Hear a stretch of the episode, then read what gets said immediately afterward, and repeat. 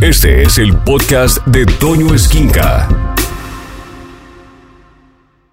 Fíjese usted que el 13 de julio de 1985 pasó a la historia dentro de la música precisamente porque se llevó a cabo el evento pues, que va a ser insuperable ya por los siglos. Luego hubo otros, otros eventos, hubo eh, otros intentos de poder superar eh, Live Aid. Hubo uno que se llamó Live Aid eh, y ha habido otra serie de eventos para poder ayudar a la concientización del cambio climático y muchas otras cosas más. Pero Live Aid fue, sin lugar a dudas, un evento que requirió de una tarea titánica, enorme, brutal, por parte de una sola persona. Y el que fue el originador, el causante de que haya habido un concierto como el que hubo, es una persona de Gales llamada Bob Geldof, de Gales, Reino Unido. Y Bob Geldof, eh, durante 1984, visitó Etiopía. En aquel entonces el cambio climático ya empezaba y Etiopía fue una zona en la que pues fue muy muy maltratada precisamente por una sequía tremenda. Hablando de las canículas, ¿no? Y ahorita México está atravesando por una canícula y por eso los grados tan intensos de calor que está viendo y las sequías, pero en Etiopía llevaba ya mucho tiempo, Etiopía y otras zonas del norte de África. Y cuando Bob Geldof va, regresa pues devastado, tristísimo, porque no había literalmente nada que comer. No existía la comida para los niños, para las familias enteras en Etiopía y se estaban cayendo de hambre. Eh, hay unas imágenes eh, escalofriantes donde hay buitres ya junto a los niños que con trabajos se mantienen con los ojos abiertos y apenas pueden respirar por toda la desnutrición tan terrible que había. Y Bob Geldof, cuando fue a hacer un documental, porque él era un músico, es un músico, que fundó una banda extraordinaria llamada Boomtown Rats. Y Boomtown Rats es una banda que eh, empezó a tener repercusión en una corriente musical llamada New Wave Después del punk existió el New Wave y partió el New Wave después del punk. Y Boomtown Rats, esta banda hecha por Bob Geldof, pues eh, tuvo un descanso. Él se dedicó a ser reportero de la cadena más importante de la televisión a nivel mundial, no solo de Inglaterra, sino a nivel mundial, que es la BBC, y fue a hacer un reportaje a África. Y cuando regresó, en noviembre de 1984 juntó a todos los músicos que conocía para sacar un álbum que se llamó Do They Know It's Christmas y puso el nombre del grupo llamado Band Aid, que con eso vamos a empezar. Band Aid se llamaba eh, esta banda que de alguna forma fue lo que dio resultado para el Live Aid del 13 de julio, o seis meses, siete meses después, en 1985. Pero en aquel diciembre, Bob Geldof, lo que resulta verdaderamente milagroso de este asunto, de hecho fue nominado al Premio Nobel de la Paz en 1985, eh, que no se lo dieron, en aquel entonces se lo dieron a la Madre Teresa de Calcuta, pero Bob Geldof hizo una labor titánica. Regresando al Reino Unido después de su viaje por África, toma el teléfono y comienza a citar a todos los músicos que él conocía. Empezó a citar a los principales músicos que estaban llevando a cabo la escena musical de los 80. Llamó a YouTube, siendo irlandeses, llama a Guam, donde estaba George Michael, llama a Duran Duran, llama a Coulter Club, donde estaba Boy George, eh, llama a Phil Collins, llama a Spando Valley, a Simple Minds, a David Bowie, a Paul McCartney, en fin, empieza a hablarle a los principales artistas o a los más importantes del Reino Unido para que lo ayudaran a hacer algo para ayudar a África. En 24 horas, todo esto que les estoy diciendo fue hecho un 24, 23 y 24 de noviembre de 1984. En 48 horas, Bob Geldof, claro, con un equipo de colaboradores, y Mick Jure, un guitarrista de una banda británica llamada Ultravox, compusieron la canción. En un día, en una tarde compusieron la canción. Y si no me creen, ahí hay muchos documentales que pueden ver. En una tarde escriben la canción y mientras estaban escribiendo esta canción, estaban tomando el teléfono. Recuerden que era una época en la que no había ni correo electrónico, no había eh, celulares, no había nada de comunicación, simplemente el teléfono y la carta por servicio postal. Solamente el teléfono y de marcar desde una oficina o desde un hogar o desde el estudio de grabación y tratar de localizar a todos los músicos que se encontraban en Londres para poder grabar Do They Know It's Christmas, que traducido al español significa ¿sabrán ellos que es Navidad? Y cuando compone esta canción, en seis horas, y empiezan a llegar todos los músicos durante la madrugada, la noche, la madrugada, la mañana y la tarde del otro día, armaron esta obra de arte. Es de verdad milagrosa esta canción. Se compuso en un día, en una tarde, y se grabó en dos días. En dos días se hizo todo el proyecto. ¿Saben lo que es juntar a todos esos músicos? Lo que es componer una canción y que tenga este estilo, esta sutileza y poder decir, bueno, se me hace que tú vas a tocar la batería, tú vas a tocar el bajo, tú vas a cantar aquí, luego tú vas a cantar acá. Y aquí desfilan los máximos artistas de los 80, Paul Young, eh, Simon Le Bon de Duran Duran, Boy George, Spando Vale, Wham, en fin, Bono, Sting, David Bowie, Puf, hasta se me pone la piel chinita de lo que pudieron lograr en dos días. ¿Saben lo que es lograr algo en dos días? Cuando se quiere hacer y cuando se hace con calidad, como siempre ha distinguido al Reino Unido, hacer calidad en la música y en todo. Y resultó esta maravilla. Imagínese nada más, cuando se trata de ayudar, resulta esto.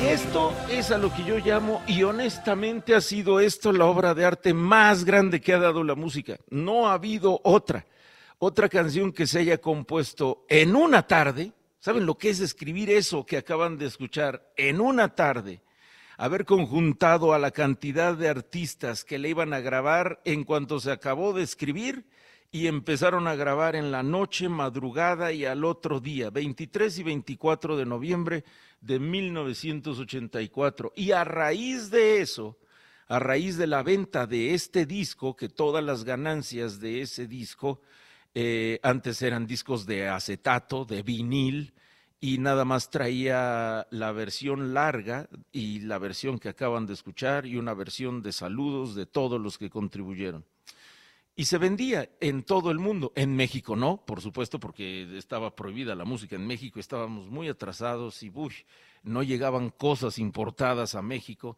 y había que pedírselo a la hermana de la prima, de la amiga, de la compañera del trabajo que se iba a Estados Unidos y nos trajera el disco.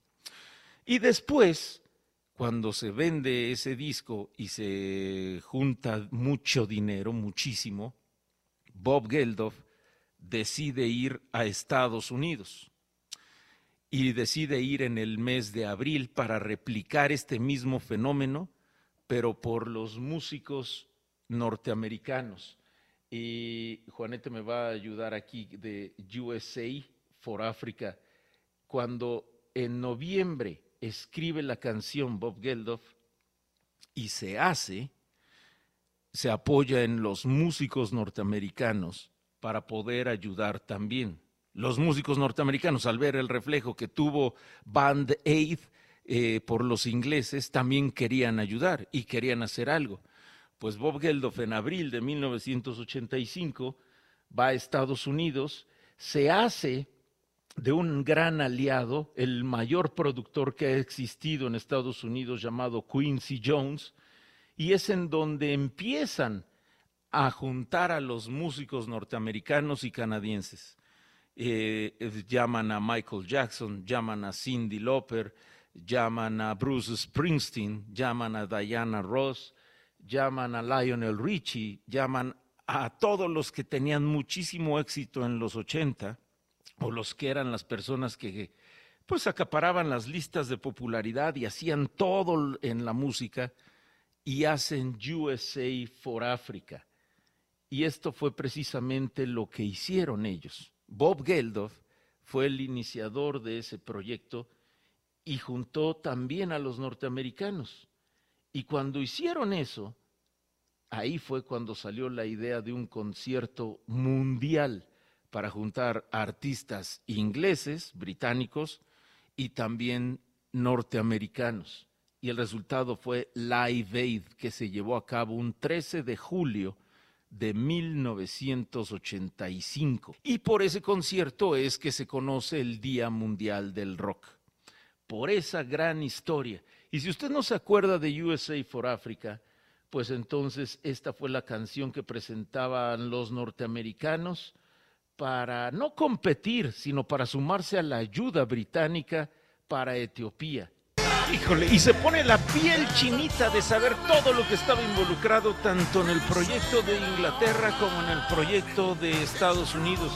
Imagínese haber juntado a Stevie Wonder, a Michael Jackson, a Diana Ross, a Bob Dylan, a Bruce Springsteen, a Billy Joel, a Cindy Lauper. Puf, a Kenny Rogers, a, la cantidad de músicos, sobre todo Quincy Jones y la cantidad de músicos que hicieron posible We Are the World de USA for Africa. Y una vez que Bob Geldof, les estoy platicando a usted, si me acaba de sintonizar, la historia de por qué ese es el Día Mundial del Rock hoy, que lo tomaron precisamente del día de Live Aid.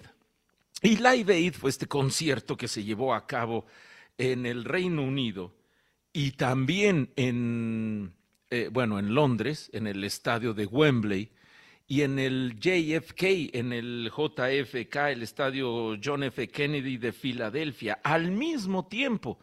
Y por primera vez en la historia de la humanidad, es que esto es muy interesante y ojalá lo pudiera comprender usted y ojalá se pudiera poner históricamente, visualmente, y sobre todo culturalmente, tecnológicamente, se pudiera dar cuenta de que en aquel entonces, ahorita tenemos Zoom y tenemos Teams y tenemos un chorro y eh, eh, Skype y, y, un chorro de y videollamada y un chorro de herramientas para poder estar lejanos y estarnos viendo al mismo tiempo.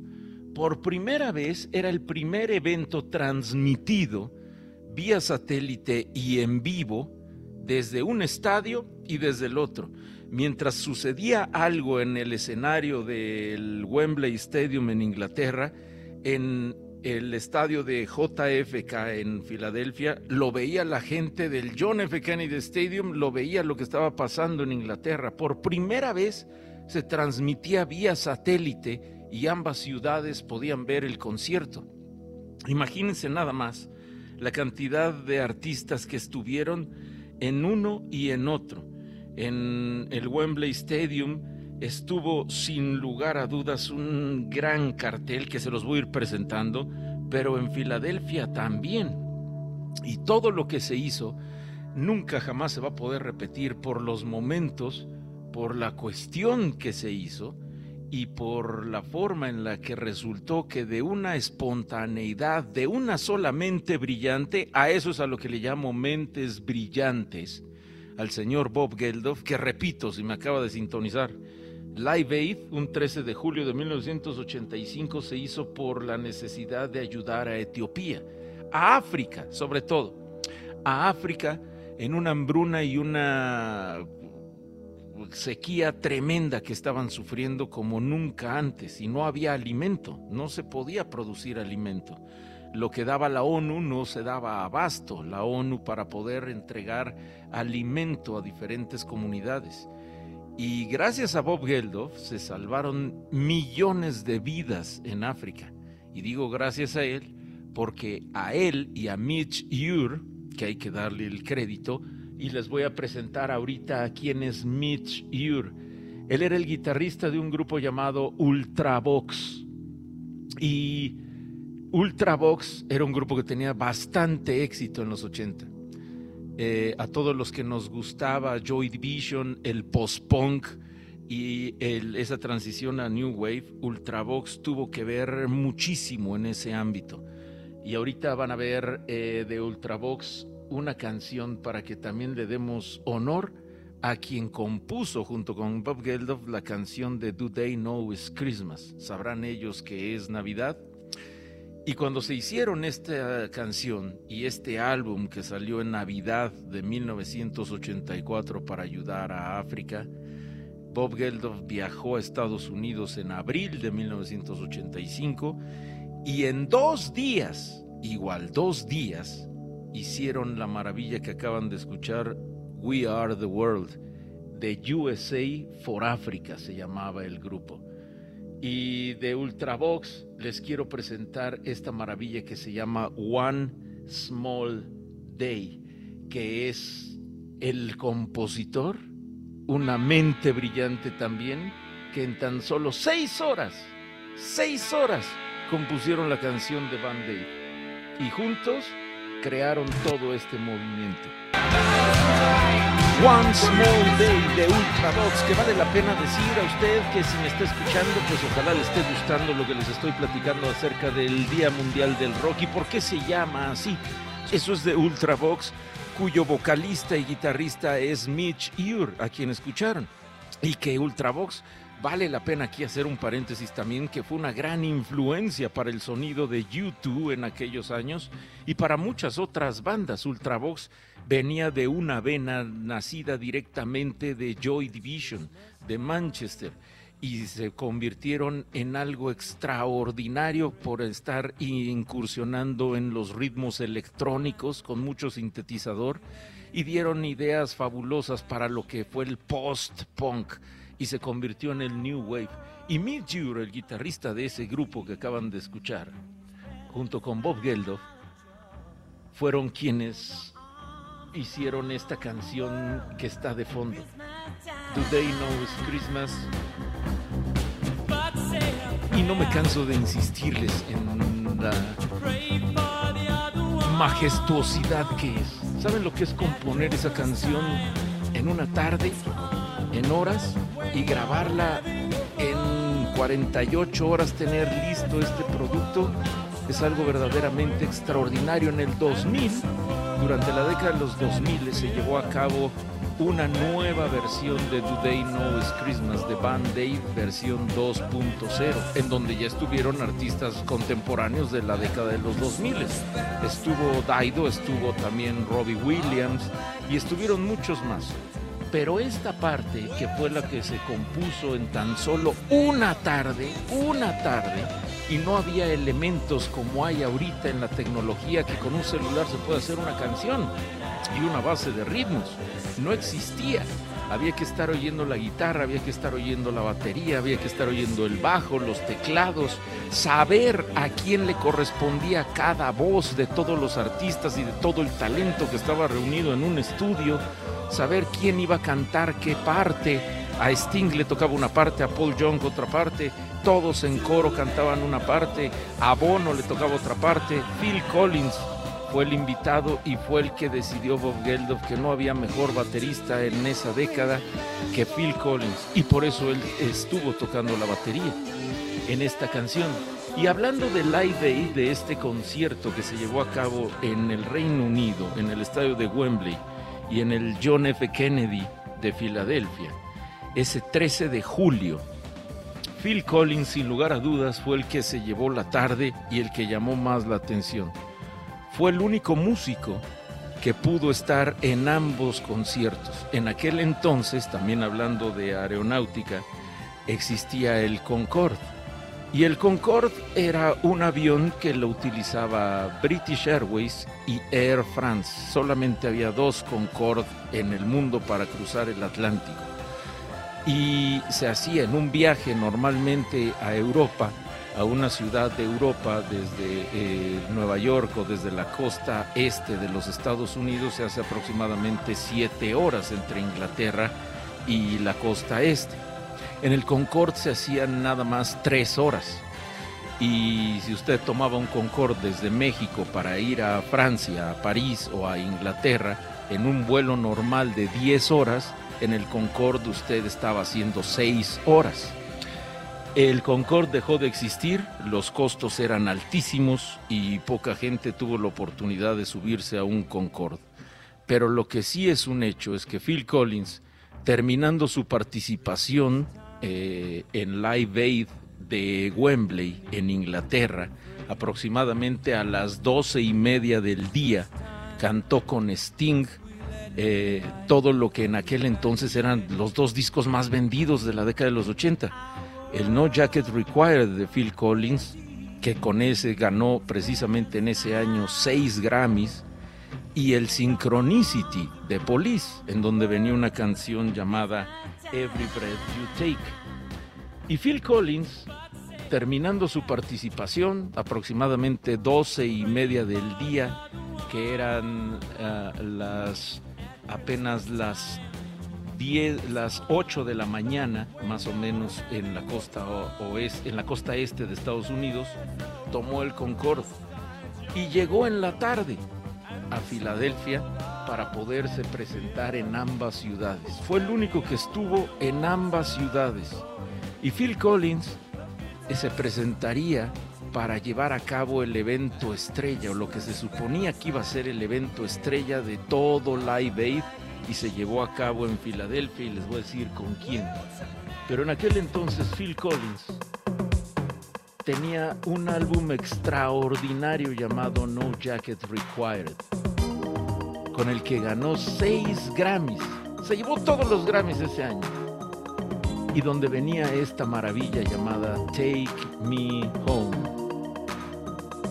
Que si usted pudiera ver el video en vivo de esto es fascinante y sobre todo cuando va él viajando en el Concorde que iba oyendo en unos audífonos, en un Walkman, que fue el invento de los 80 por excelencia, el Walkman, que era un portacassettes, el cassette, para todos los que me están escuchando, es una cinta magnética donde uno grababa la música.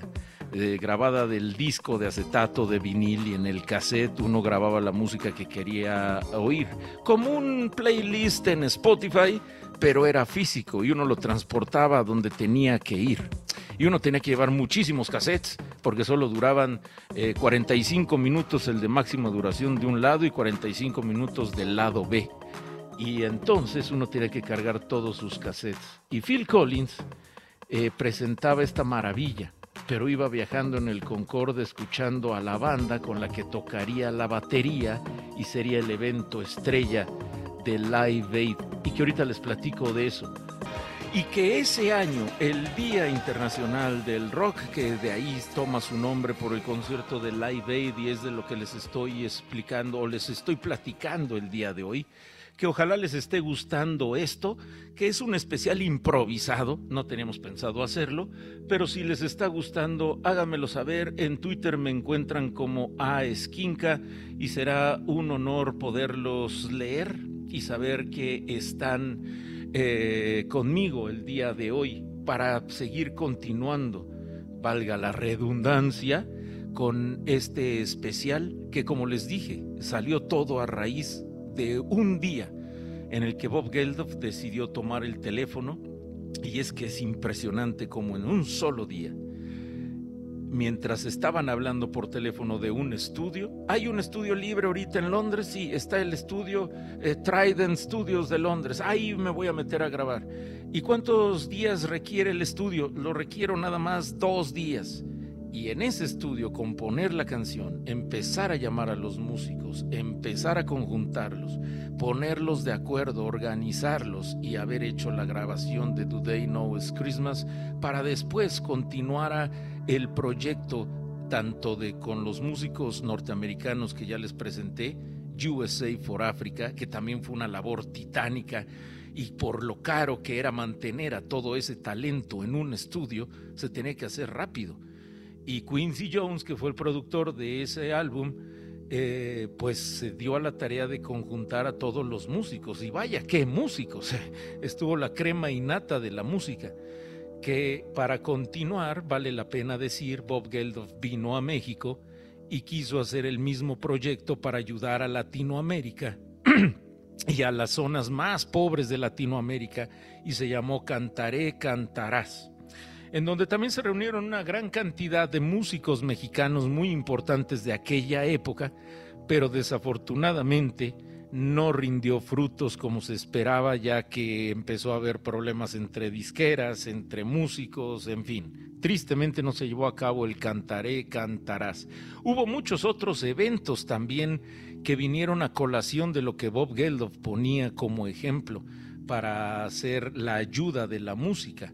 Hubo otro de metal que se llamó Hard and Aid, eh, con grupos de hard rock o de metal. Hubo otro proyecto que se llamó eh, Apart Aid y que era para segregar los problemas raciales del apartheid en África también y en todo el mundo.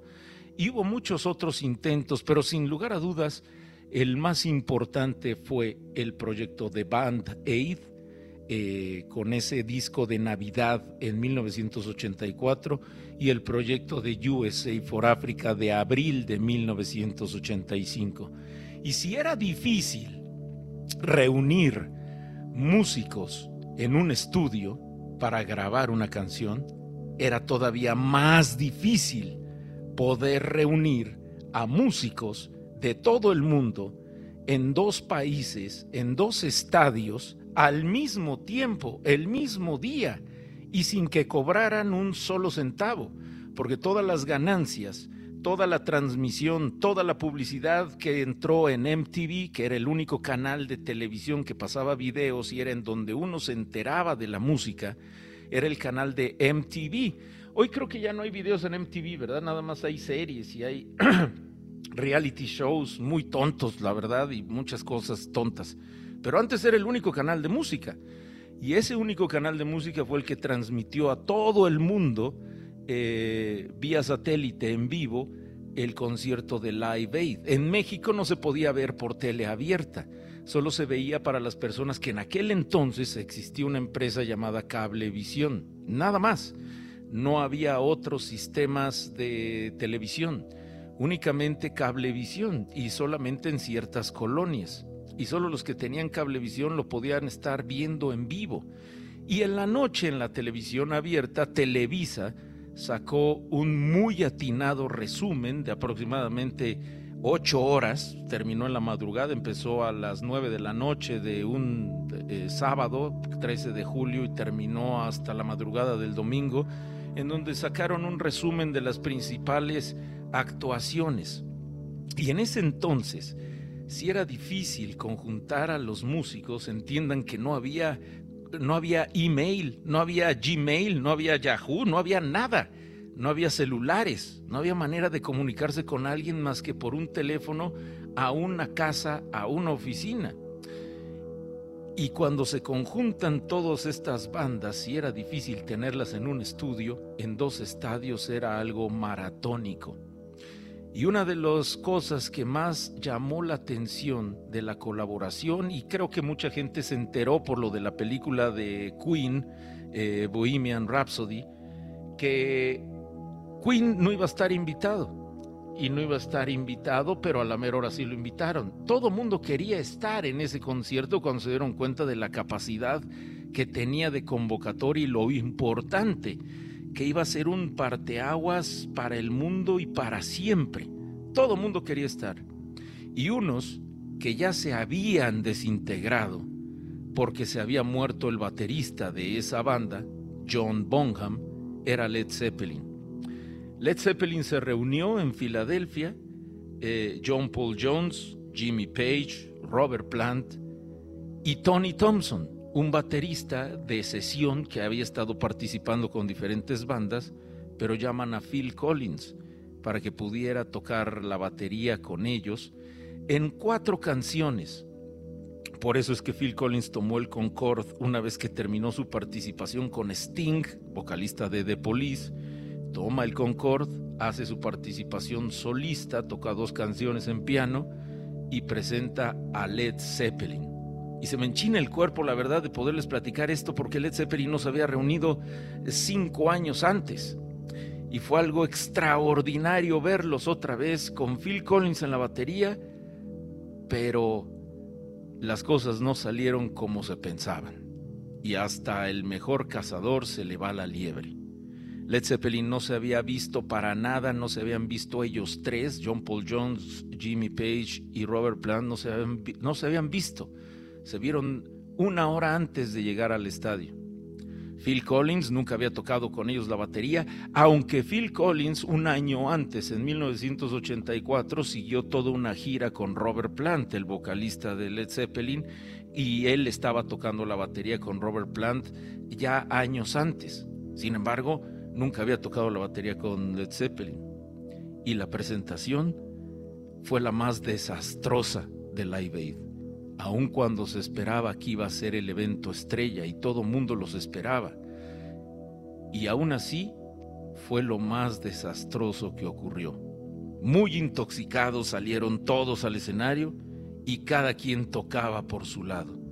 Pero de que fue una delicia poderlos ver por última vez en vivo, por penúltima vez en vivo, porque luego se reunieron 22 eh, años después en Inglaterra, también en el 2007, y tocaron esto.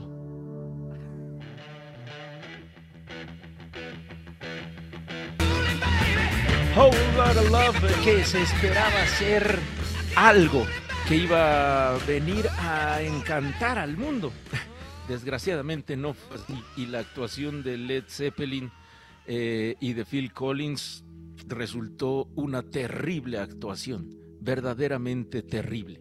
Sin embargo, quedó a la historia como uno de los momentos más sublimes, esa es la palabra, sublimes.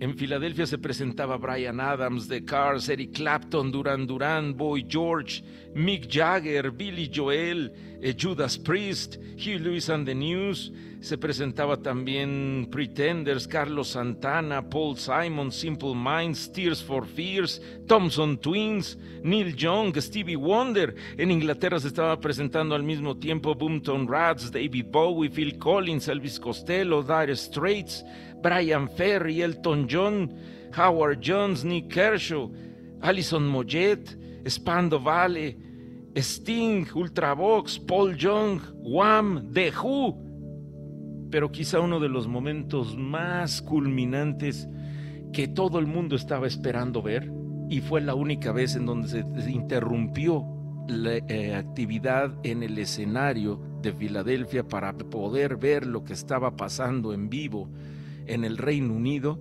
era la banda que sin duda tenía el mayor empuje y el crecimiento y la atención de todo el mundo la banda número uno en aquel entonces. Más bien, aquí me atrevo a decir las bandas dos número uno en aquel entonces. Y los que todo el mundo estaba esperando ver fue en el Wembley Stadium, alrededor de las 7 de la noche, se empezaba a escuchar esto. Y esta, la banda más importante que hubo, sin lugar a dudas, durante los 80 y me refiero a YouTube. Que todo mundo estaba esperando ver esta maravilla y por eso les quiero presentar la grabación de ese día de Live Aid, un 13 de julio de 1985. Sonaba así de delicioso. Sunday, Bloody Sunday de aquel legendario Live Aid, que por eso se llama el Día Internacional del Rock el día de hoy a raíz de 1985, que espero que a usted le esté gustando esta historia, que de alguna manera está siendo muy improvisada y es porque vale la pena mucho rescatar el material, el evento histórico y jamás repetitivo de lo que se llevó a cabo y jamás se va a poder repetir Jamás se va a poder llevar a cabo algo así. Vale la pena decir aquí algo, que si usted me está sintonizando apenas, les estoy platicando la historia de Live Aid, que fue un 13 de julio de 1985 y que nació a colación por un genio, la mente brillante de Bob Geldof, que hizo el proyecto Do They Know It's Christmas, esta canción de Navidad donde conjuntó a todos los artistas británicos, bueno, los más importantes, los más importantes de aquel momento, para grabar una canción y apoyar a África. Viajó en abril de 1985 a Estados Unidos para grabar igual, en 48 horas, USA for Africa, la canción se llamaba We Are the World donde eh, también pudo reunir a la crema innata de la música norteamericana en aquel entonces. Y de ahí surgió la idea de hacer Live Aid. Hizo un proyecto también con Canadá que se llamó The Canadian Stars, en donde estaba Brian Adams y muchos otros músicos canadienses. En Australia, este día también, del 13 de julio de 1985, se estaba llevando a cabo un microfestival en Australia con bandas como In Excess, Men at Work, ACDC y todo lo que era la Aussie Music, así se llama la música de Australia, Aussie Music. Y ese día, también vale la pena citar algo en el momento histórico del rock o de la música. En 1985, hoy para la gente joven, y si usted es joven, si usted tiene menos de 30 años o está entre, fluctuando entre los 35 años y 40, a lo mejor era muy pequeño cuando se llevó a cabo Live Aid, pero déjeme decirle algo, los festivales no eran comunes no existían los festivales. Hoy usted puede ir al Corona Capital, puede ir al EDC, puede ir a Lola Palusa, puede ir a Coachella, pero los festivales no existían. Solo había tres festivales en el mundo y se llevaban a cabo en Inglaterra. Hubo uno en Woodstock, Nueva York, en Woodstock, en 1968, pero no existían después los festivales. El único que existía y se llevaba a cabo hasta el día de hoy cada año es el Festival de Glastonbury, que es un festival más que musical, cultural, de diferentes expresiones culturales. Hay cine, hay teatro, hay danza y también hay música, el Festival de Glastonbury. Y solo había otro que se llamaba el Festival de Network, también en Inglaterra, muy cercano a Londres, ambos. Pero no existían eventos donde se reunieran tal cantidad de artistas. Lola Palusa empezó, como les he platicado en otras ocasiones, por la información para ayudar a los jóvenes en distribución de volantes y de folletos que hablaban sobre el SIDA. Y eso apareció a principios de los 90. Coachella apareció a finales de los 90. Eh, y no había festivales que reunieran a tal cantidad de músicos. Y si podemos comparar a Live Aid con un festival, fue el festival más grande que jamás se va a poder igualar y no se va a volver a hacer otro nunca. Por eso la importancia de conocer su historia. Y en aquel entonces, en 1985, después de que U2 salía al escenario, aproximadamente a las 7 de la noche hora de Londres, una de la tarde hora de México, y que llevaban a cabo una presentación gloriosa por cómo se les entregó el público, bajando ellos del escenario, se presentaba y se empezaba a escuchar esto. Hammerfall, Queen en la participación más que tuvo Live Aid después, justo después de YouTube. Y bueno, el resto es una historia maravillosa que algún día, si usted quiere, le podría seguir platicando el resto del día y todo lo que pasaba en torno a lo sucedido en Live Aid. Que fue en verdad un evento insuperable y que no va a poder haber otro igual en la historia de la música y por eso hoy es que se llama el Día Mundial del Rock por lo ocurrido en Live Aid el 13 de julio de 1985. Déjeme platicarle nada más una anécdota muy personal para que se dé usted una idea de cómo eran las cosas y cómo estaban las cosas. Eh, en la historia de la música, o a los que nos hemos dedicado a coleccionar música siempre y que la música nos ha llamado la atención, eh, en aquel entonces, cuando no existía todavía el Internet y uno que habría que estar buscando y escarbando música por todos lados, eh, había una parte o hubo una tendencia, sí, tendencia, de poder conseguir los viniles, hoy le llaman viniles, que está mal dicho porque son acetatos, los acetatos, los discos, había discos piratas. Bueno, los discos piratas no es que sean discos como, porque también cuando hubo una época de los CDs y de los videos, existía mercancía pirata, es decir, una fotocopia y quemado un disco de un original. No me refiero a ese tipo de pirataje. Eh, los discos piratas, como se conoce en el argot de los que nos gusta la música, de los que somos melómanos, eh, son discos que se grabaron en concierto de una manera clandestina, porque no estaba permitido grabar en los conciertos. Cuando usted iba a un concierto, antes, apenas hasta hace 25 eh, años, apenas, bueno, usted iba a un concierto y estaba prohibido el ingreso de cámaras fotográficas, estaba prohibido el ingreso de grabadoras. Y uno si iba con mochila a un concierto tenía que registrar su mochila y lo esculcaban y no podía haber cámaras fotográficas. Eso cambió obviamente y se tuvo que abrir porque todo el mundo traía celular y todo el mundo podía sacar fotos y todo el mundo podía grabar el concierto. Pero en aquel entonces comprar un disco pirata eran discos que eran muy raros de conseguir. Uno tenía que estar buscando eh, el disco que uno quería y yo honestamente como esos discos eran muy caros, eran tres veces o cinco veces más caros que comprar un acetato importado.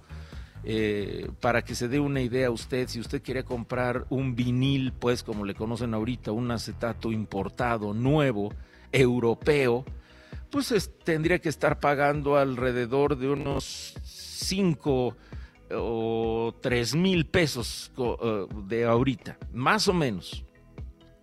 Y entonces los discos piratas valían el doble.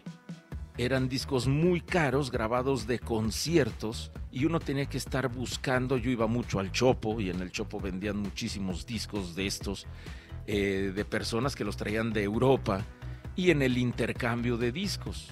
Por eso era maravilloso el Chopo, no sé si sigue existiendo todavía el Chopo como tal, como tianguis de música, porque creo que ya se convirtió más en un tianguis de ropa y muchas otras cosas más, pero a lo mejor todavía se encuentra música. Y cuando salen los discos piratas, salió uno de Live Aid. Y todo mundo andábamos tras ese disco. Todo el mundo queríamos ese disco pirata de Live Aid. Era un disco triple. Eran tres viniles tres acetatos. Y pues yo la verdad para yo no trabajaba en ese entonces y para poder conseguir dinero fui guardando mis domingos y tuve que vender tuve que vender tres abrigos de mi abuelito y tres abrigos de mi papá y por poco me cuelgan porque si usted recuerda eh, antes el peso mexicano eh, a raíz de 1988 eh, se quitaron tres pesos, tres ceros al peso. El disco pirata de Live Aid costaba 7 millones de pesos. 7 millones de pesos. ¿Sabe lo que es eso? Y como se le quitaron tres ceros después, eh, por tanta inflación que había, se le quitan tres ceros al peso y el precio correspondiente serían alrededor de unos 7 mil pesos, más o menos unos 7 mil pesos ese disco. Yo no tenía 7 mil pesos.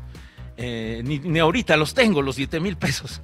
Pero en aquel entonces, para poderse hacer uno de un disco material pirata, inédito, grabado en vivo en Live Aid, era más o menos la cantidad que uno tenía que pagar.